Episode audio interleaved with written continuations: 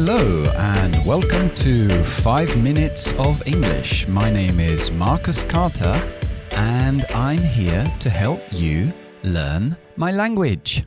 Muy bien, vamos a seguir con vocabulario avanzado hoy. Y siempre me gusta meter uno de estos programas de vez en cuando para que vayáis subiendo un poco de nivel y no quedándonos, quedándonos siempre en el mismo sitio, sino amplía con estructuras, con vocabulario, con la pronunciación y ir poco a poco mejorando ese nivel de inglés.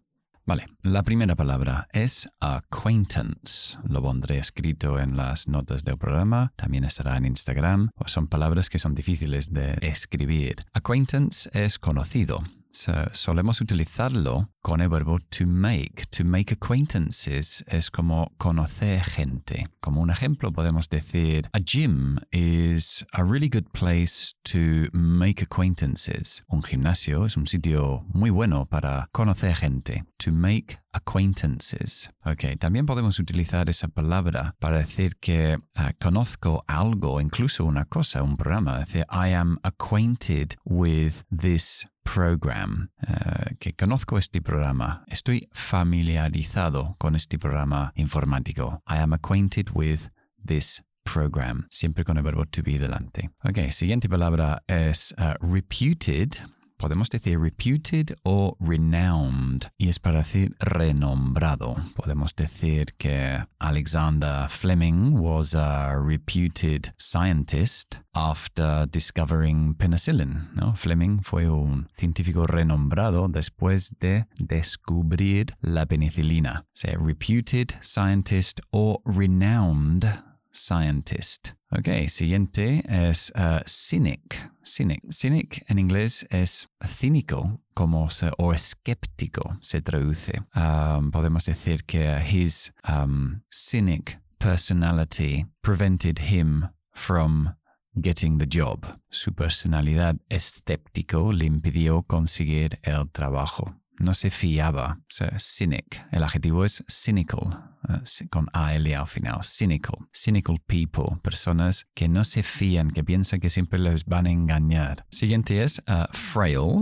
Frail. Esta palabra es un sinónimo de weak, de débil. Frail. So, como un ejemplo, podemos decir: The foundations were so frail that the building collapsed. Las cimentaciones eran tan débiles que el edificio se colapsó. Podemos utilizar frail en todos los contextos, para cosas físicas o en un contexto más abstracto y decir a frail personality, ¿no? Una personalidad débil, por ejemplo. Ok, y el último es pragmatic. Pragmatic es práctico. Ah, lo utilizamos mucho para describir personas. Por ejemplo, Peter is pragmatic with money. He never squanders, ¿os acordáis de squander? Estaba en un programa anterior que significa despilfarrar. He never squanders it. Peter es muy práctico con su dinero, muy cuidadoso, nunca lo despilfarra. Pragmatic. Pragmático también se dice en castellano.